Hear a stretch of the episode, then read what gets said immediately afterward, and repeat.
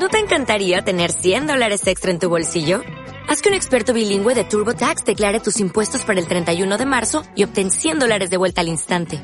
Porque no importa cuáles hayan sido tus logros del año pasado, TurboTax hace que cuenten. Obtén 100 dólares de vuelta y tus impuestos con 100% de precisión. Solo con Intuit TurboTax. Debes declarar para el 31 de marzo. Crédito solo aplicable al costo de la presentación federal con TurboTax Full Service. Oferta sujeta a cambios o cancelación en cualquier momento. Capítulo 4. La casa del conejo. Era el conejo blanco que volvía con un trotecillo saltarín y miraba ansiosamente a su alrededor, como si hubiera perdido algo. Y Alicia oyó que murmuraba: La duquesa, la duquesa. Oh, mis queridas patitas. Oh, mi piel y mis bigotes. Me haré ejecutar, tan seguro como que los grillos son grillos. ¿Dónde demonios pudo haberlos dejado caer? ¿Dónde? ¿Dónde? Alicia comprendió al instante que estaba buscando el abanico y el par de guantes blancos de cabritilla, y llena de buena voluntad, se puso también ella a buscar por todos lados, pero no encontró ni rastro de ellos.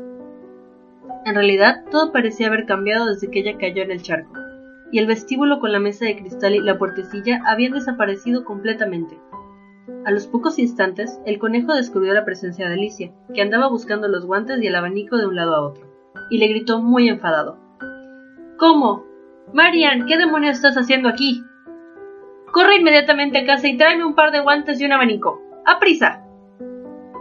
Alicia se llevó tal susto que salió corriendo en la dirección que el conejo le señalaba, sin intentar explicarle que estaba equivocándose de persona. Me ha confundido con su criada, se dijo mientras corría. Vaya sorpresa que se va a llegar cuando se entere de quién soy. Pero será mejor que le traiga su abanico y sus guantes. Bueno, si logro encontrarlos. Mientras decía esas palabras, llegó ante una linda casita, en cuya puerta brillaba una placa de bronce con el nombre C. Blanco, grabado en ella. Alicia entró sin llamar, y corrió escaleras arriba con mucho miedo de encontrar a la verdadera Marianne y de que le echaran a casa antes de que hubiera encontrado los guantes y el abanico. Qué raro parece, se dijo Alicia, eso de andar haciendo recados para un conejo. Supongo que después de esto Dina también me mandará hacer sus recados, y empezó a imaginar lo que ocurriría en este caso. Señorita Alicia, venga aquí inmediatamente y prepárese para salir de paseo, diría la niñera, y ella tendría que contestar. Voy enseguida. Ahora no puedo, porque tengo que vigilar a esta ratonera hasta que vuelva Dina y cuidar de que no se le escape ningún ratón. Claro que, siguió diciendo Alicia, si a Dina le daba por empezar a darnos órdenes, no creo que pasara mucho tiempo en nuestra casa. A todo esto había conseguido llegar hasta un pequeño dormitorio, muy ordenado, con una mesa junto a la ventana y sobre la mesa, como esperaba, un abanico y dos o tres pares de diminutos guantes blancos de cabritilla. Cogió el abanico y un par de guantes, y estaba a punto de salir de la habitación, cuando su mirada cayó en una botellita que estaba al lado del espejo del tocador. Esta vez no habrá el con la palabra bébeme, pero de todos modos Alicia lo destapó y se lo llevó a los labios. Estoy segura de que, si como o bebo algo, ocurrirá algo interesante, se dijo. Y voy a ver qué pasa con esta botella. Espero que vuelva a hacerme crecer, porque en realidad estoy bastante harta de ser una cosilla tan pequeñaja. Y vaya si la hizo crecer, mucho más a prisa de lo que imaginaba. Antes de que hubiera bebido la mitad del frasco, se encontró con que la cabeza le tocaba contra el techo y tuvo que doblarla para que no se le rompiera el cuello. Se apresuró a soltar la botella mientras se decía Ya basta, Espero que no seguiré creciendo. De todos modos, no paso ya por la puerta. Ojalá no hubiera bebido tan a. Por desgracia, era demasiado tarde para pensar en ello. Siguió creciendo y creciendo, y muy pronto tuvo que ponerse de rodillas en el suelo. Un minuto más tarde no le quedaba espacio ni para seguir arrodillada, y tuvo que intentar acomodarse echada en el suelo, con un codo contra la puerta y el otro brazo alrededor del cuello.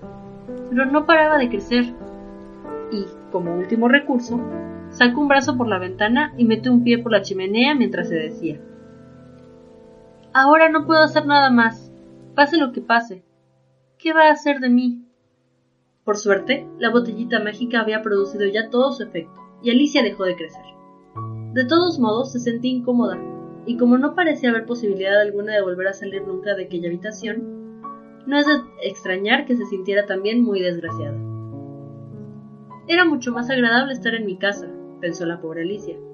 Allí, por lo menos, no me pasaba el tiempo creciendo y disminuyendo de tamaño, y recibiendo órdenes de ratones y conejos. casi preferiría haberme metido en la madriguera del conejo. Y sin embargo, pese a todo, no se puede negar que este género de vida resulte interesante. Yo misma me pregunto qué puede haberme sucedido. Cuando leía cuentos de hadas, nunca creí que estas cosas pudieran ocurrir en la realidad. Y aquí me tenéis metida hasta el cuello en una aventura de estas. Creo que debiera escribir un libro sobre mí. Sí. Y cuando sea mayor, yo misma lo escribiré. Pero ya no puedo ser mayor de lo que soy ahora, añadió con voz lúgubre. Al menos no me queda sitio para hacerme mayor mientras esté metida aquí adentro. Pero entonces, ¿es que nunca me haré mayor de lo que soy ahora? Por una parte, esto sería una ventaja. No llegaría nunca a ser una vieja. Pero por otra parte, tener siempre lecciones que aprender. Vaya lata. Eso sí que no me gustaría nada. Pero qué tonta eres, Alicia, se rebatió a sí misma. ¿Cómo vas a poder estudiar lecciones metida aquí dentro? Apenas hay sitio para ti, y desde luego no queda ni un rinconcito para libros de texto. Y así siguió discursiando un buen rato, unas veces en un sentido y otras llevándose a sí misma a la contraria, manteniendo en definitiva una conversación muy seria, como si se tratara de dos personas, hasta que oyó una voz fuera de la casa, y dejó de discutir consigo misma para escuchar. Marianne, Marianne, decía la voz, tráeme inmediatamente mis guantes. Después Alicia oyó un ruidito de pasos por la escalera. Comprendió que era el conejo que subía en su busca, y se echó a temblar con tal fuerza que sacudió toda la casa, olvidando que ahora era mil veces mayor que el conejo blanco, y no había por tanto motivo alguno para tenerle miedo. Ahora el conejo había llegado ante la puerta e intentó abrirla, pero como la puerta se abría hacia adentro y el codo de Alicia estaba fuertemente apoyado contra ella, el conejo no consiguió moverla. Alicia oyó que se decía para sí. Pues entonces daré la vuelta y entraré por la ventana. Eso sí que no, pensó Alicia. Y después de esperar hasta que creyó ir al conejo justo debajo de la ventana, abrió de repente la mano e hizo un gesto de atrapar lo que estuviera a su alcance. No encontró nada, pero oyó un gritito entrecortado, algo que caía y un estrépito de cristales rotos, lo que le hizo suponer que el conejo se había caído sobre un invernadero o algo por el estilo. Después oyó la voz muy enfadada que era la del conejo. Pat, Pat, ¿dónde estás? ¿Dónde estás? Y otra voz que Alicia no había oído hasta entonces. Aquí estoy, señor, cavando en busca de manzanas, con permiso del señor. Tenías que estar precisamente cavando en busca de manzanas, replicó el conejo muy irritado. Ven aquí inmediatamente y ayúdame a salir de esto. Hubo más ruido de cristales rotos. Y ahora dime, Pat, ¿qué es eso que hay en la ventana? Seguro es un brazo, señor, y pronunciaba brazo. ¿Un brazo majadero? ¿Quién ha visto nunca un brazo de ese tamaño? Pero si llena toda la ventana. Seguro la llena, señor, y sin embargo es un brazo. Bueno, sea lo que sea, no tiene por qué estar en mi ventana. Ve y quítalo de ahí. Siguió un largo silencio, y Alicia solo pudo oír breves cuchicheos de vez en cuando como Seguro que esto no me gusta nada, señor. Lo que se dice nada. Y haz de una vez lo que te digo, cobarde. Por último, Alicia volvió a abrir la mano y a moverla en el aire como si quisiera atrapar algo. Esta vez hubo dos grititos entrecortados y más ruido de cristales rotos. ¿Cuántos invernaderos de cristal debe haber ahí abajo? pensó Alicia. Me pregunto qué harán ahora. Si se trata de sacarme por la ventana, ojalá pudieran lograrlo. No tengo ninguna ganas de seguir mucho rato encerrada aquí dentro. Esperó unos minutos sin oír nada más. Por fin escuchó el rechinar de las ruedas de una carretilla y el sonido de muchas voces que hablaban todas a la vez. Pudo entender algunas palabras. ¿Dónde está la otra escalera? A mí solo me dijeron que trajera una. La otra la tendrá Bill. Bill, trae la escalera aquí, muchacho. Aquí, ponedlas en esa esquina. No, no, no. Primero átalas la una a la otra. Así no llegarán a la mitad. Claro que llegarán, no seas pesado. Ven aquí, Bill, agárrate de esa cuerda. ¿Aguantará este peso el tejado? Cuidado con esa teja suelta. ¡Eh! ¡Se cae! ¡Cuidado con la cabeza! Aquí soy una fuerte caída. Vaya. ¿Quién ha sido? Creo que ha sido Bill. ¿Quién va a bajar por la chimenea? ¿Yo? Nanay, baja tú. Ni hablar. Tiene que bajar Bill. Ven aquí, Bill. El amo dice que tienes que bajar por la chimenea. Vaya. ¿Con qué es Bill el que tiene que bajar por la chimenea? se dijo Alicia. Parece que todos se lo cargan a Bill. No me gustaría estar en su pellejo. Desde luego esa chimenea es estrecha, pero me parece que podré dar algún puntapié por ella.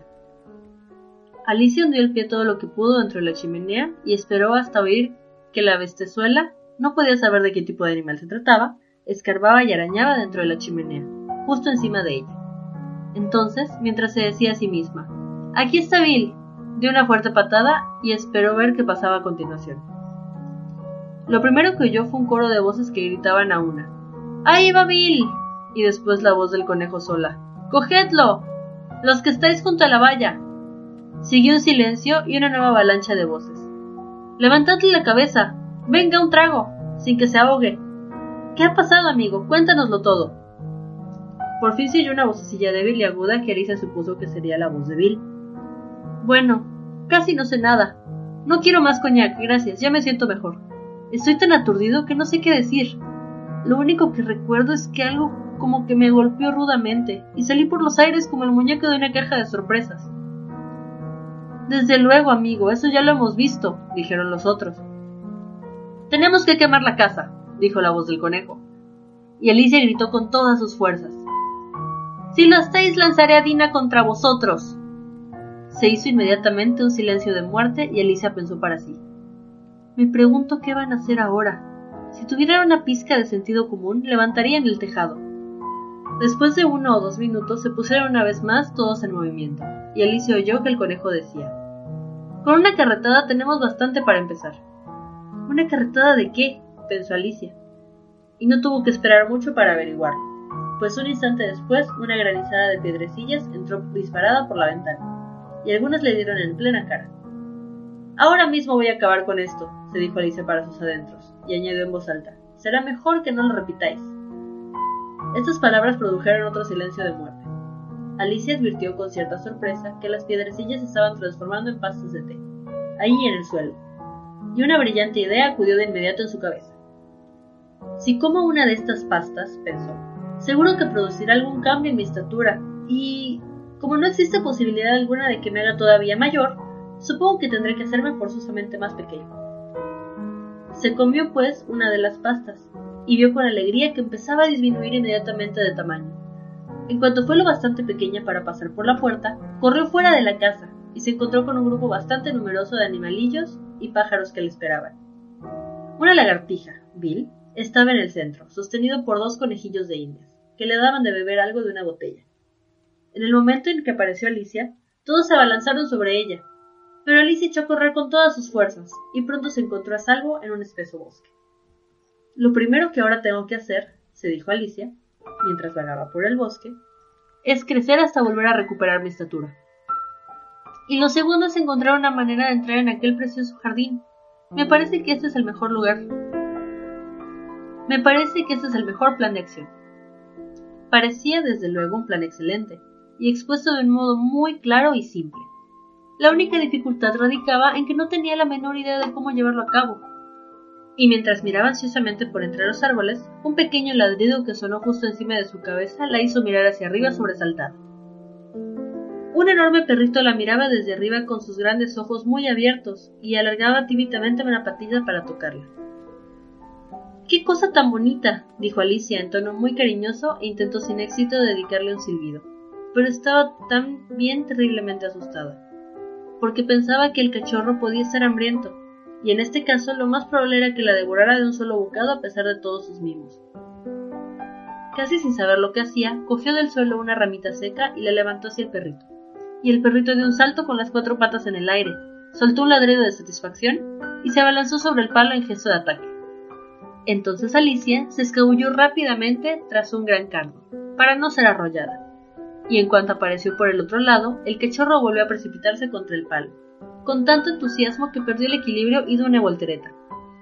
Entonces Alicia, pensando que aquello se parecía mucho a estar jugando con un caballo percherón y temiendo ser pisoteada en cualquier momento por sus patazas, volvió a refugiarse detrás del carro.